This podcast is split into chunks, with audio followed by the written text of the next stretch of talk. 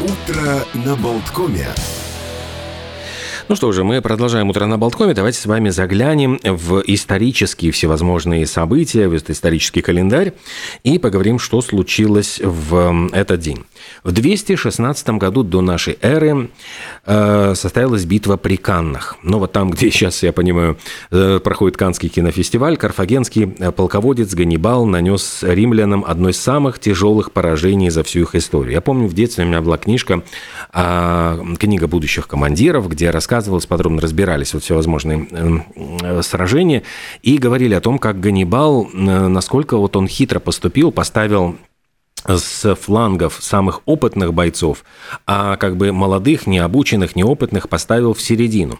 И вот римляне, когда э, началась битва, они вгрызлись вот в эту середину, значит, войска, поскольку начали отступать вот эти молодые зеленые, а э, опытные, значит, воины Ганнибала, карфагенцы, ударили с боков и замкнули кольцо. И внезапно римляне оказались в ловушке, то есть их полностью окружили со всех сторон, и просто вот дальше началось избиение. Римляне не могли использовать численное превосходство, поскольку практически вот эм, могли вот сражаться только вот по, по, по периметру войны, и их просто начали э, рубить, пока не зарубили всех. В общем, была действительно бойня страшная, в которой погибла практически вся римская армия. В 47 году до нашей эры, вот якобы, как сообщается в этот день, э, Гай Юлий Цезарь, победив Боспорского царя Фарнака II, э, отправил в римский сенат сообщение, которое вошло в аналы истории, стало, стало поговоркой «Вени види вичи» пришел, увидел, победил. И, собственно, это крылатое выражение цитирует Плутарх в изречениях царей и полководцев, эм, но есть, в общем-то, некоторые сомнения. Ну, вот он э, был рад, что вот так быстро ему удалось победить, но э, есть некоторые сомнения, эрудиты говорят о том, что, собственно говоря, может быть, эта фраза появилась позже, поскольку при жизни Цезаря нигде вот никаких вот упоминаний вот у современников эта фраза не получила, а якобы, значит, ну вот говорили, что разные были версии, там, как, откуда появилась, родилась эта фраза, но сейчас вот предполагают, что, скорее всего, она появилась уже после смерти великого, значит, полководца, и э, из-за того, что вот нету ни в источниках о походе против этого вот боспорского царя Фарнака в книге «Александрийская война», и нет в других э, исторических упоминаниях, поэтому говорят, что вот все это было придумано задним числом. В 1100 году при загадочных обстоятельствах на охоте погиб английский король Вильгельм II Рыжий. И есть такая версия, что подстрелил его собственный брат, будущий король Англии Генрих I. Но, собственно, Вильгельма II Рыжего никто не жалел, потому что был он воинственным, безжалостным монархом, который мало заботился о подданных и, собственно, не любили, не любили его. Ну и говорят, что якобы во время охоты король там охотился на оленя, но внезапно, значит, ну вот, э, когда стреляли, э, стреляли в оленя, э, промахнулись и попали в короля. Ну вот э, кто-то считает, что это было все подстроено, и его таким образом просто убили под видом э, несчастного случая на охоте. В 1776 году состоялась уже церемония подписания Декларации независимости. Я напомню, что 4 июля, как. День независимости Соединенных Штатов Америки, но, тем не менее, континентальный сам прогресс... Э, конгресс, который провозгласил отделение 13 североамериканских колоний от Великобритании, э, вот подписали этот документ несколькими, ну, достаточно многими месяцем позже. И таким образом, вот 4 июля отмечается как День независимости, а вот 2 августа – это день, когда эта независимость была закреплена де юре. Э, в 1794 году был арестован э, Жак Луи Давид, знаменитый французский художник, которого э, продержали в тюрьме больше года. Надо заметить, что как бы политические вот его взгляды были достаточно, ну, скажем, менялись как флюгер по направлению значит, сильной власти. Поскольку сначала он был официальным придворным художником при короле. И, кстати, король предоставил вот Жаку Луи Давиду жилье даже в Лувре. Это было очень почетно и считалось невероятно Э, ну, такой вот э, благоволением э, короля. Но когда произошла революция во время суда над Людовиком XVI, Давид проголосовал за его смерть. И это даже, кстати, привело к тому, что от него ушла жена, роялистка. Давид очень принимал активное участие в революции. Он сам вот выписывал более 300 ордеров на арест и подозреваемых, арест подозреваемых, многих там из них сразу же казнили на гильотине. Ну, а затем, когда э, французская революция покатилась уже по наклонной, и тогда вот арестовали Робеспьера, э, самого Луи Давида тоже, в общем-то, взяли и посадили в тюрьму, и ему затем пришлось вот после этого года отсидки э, подлизываться уже к новому хозяину жизни Наполеону Бонапарту. Стал он пылким поклонником и стал придворным первым художником. Он и оформлял массовые народные празднества, и прославлял э, диктатора вот Наполеона в своих картинах, точно так же, как раньше прославлял э, идеалы республики. Ну и, в общем-то, это привело к тому, что многие друзья художника, в общем-то, как-то с презрением презрением отнеслись к его э, таким вот виляниям. Но и замечу, что когда Наполеон был разбит и отрекся от престола, он как раз прямо вот заканчивал прославляющую его работу. Э, вот после поражения Бонапарта при Ватерлоо ему пришлось э, Жаку Луи Давиду бежать в Швейцарию. Пытался он вернуться во Францию, но его изгнали с позором за причастность к казни короля, и уже до конца жизни жил он в Брюсселе. Вот такие вот исторические э, метания э, популярного. Ну, сейчас, в принципе, вот в Лувре выставлены его картины, все осталось в прошлом. Ох, э, ну, а в прошлом не останется, конечно же, творчество группы Eagles. У нас есть тоже прекрасный вот повод для того, чтобы послушать э, их э, композицию Born of Dead Nights, поскольку эта композиция как раз в 1975 году, 2 августа, заняла первое место в чартах Соединенных Штатов Америки. Ну и давайте вспомним эту песню не только отелем Калифорния, все-таки Eagles знамениты и популярны.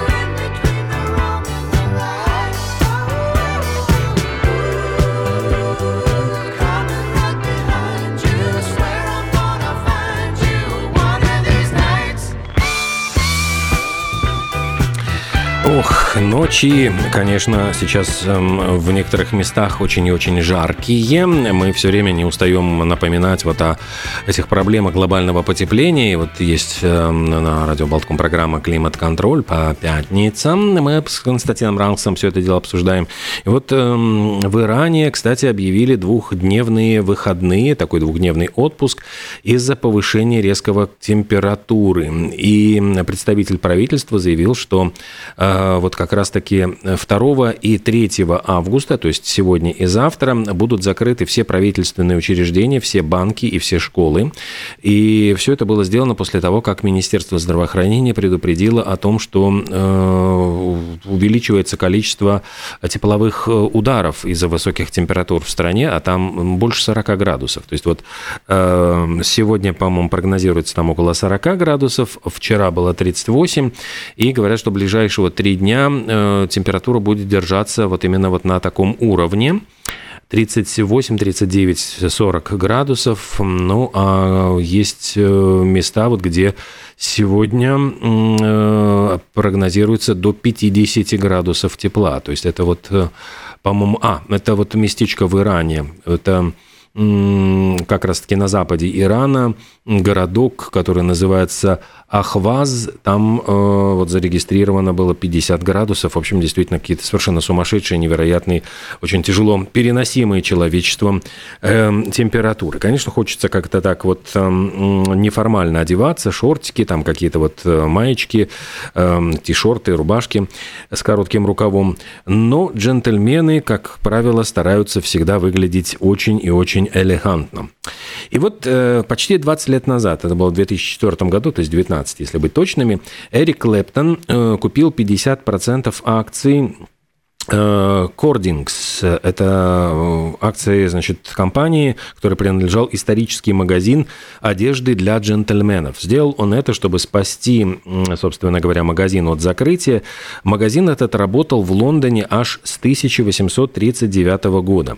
Но в какой-то момент столкнулся с финансовыми трудностями, а Эрик Клэптон заявил, что он очень любит этот магазин одежды, и как бы вот витрины его привлекли его внимание, когда ему было всего лишь 16 лет, и он стал постоянным покупателем этого магазина.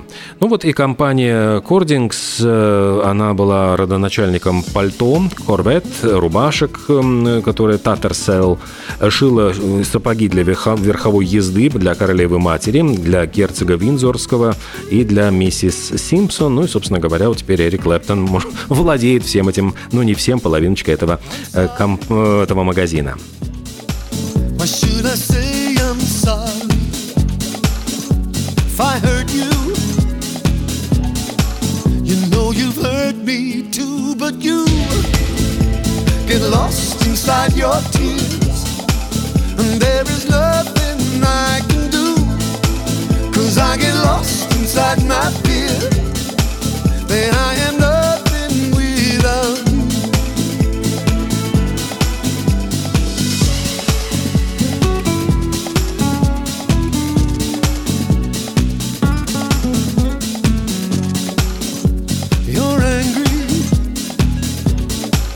was shooting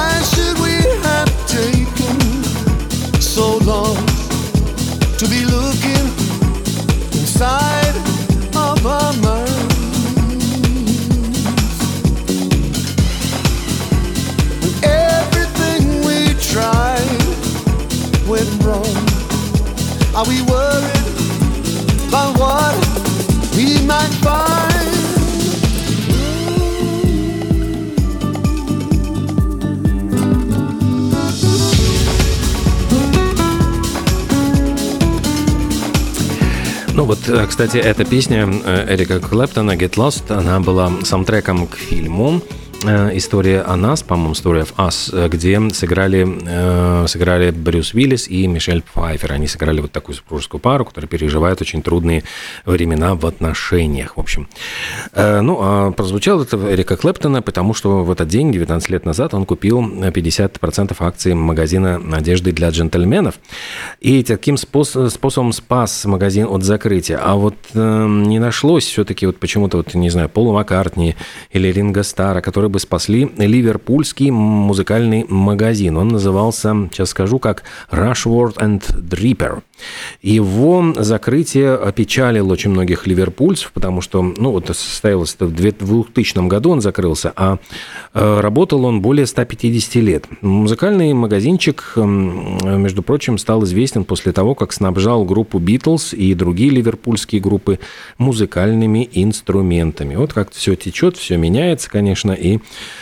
глядишь, вот как-то вот целая эпоха исчезла и закрылась, хотя вот иногда бывает э, клуб Каверн, пещера, где Битлз начинали свою карьеру, он ведь тоже в какой-то момент закрылся.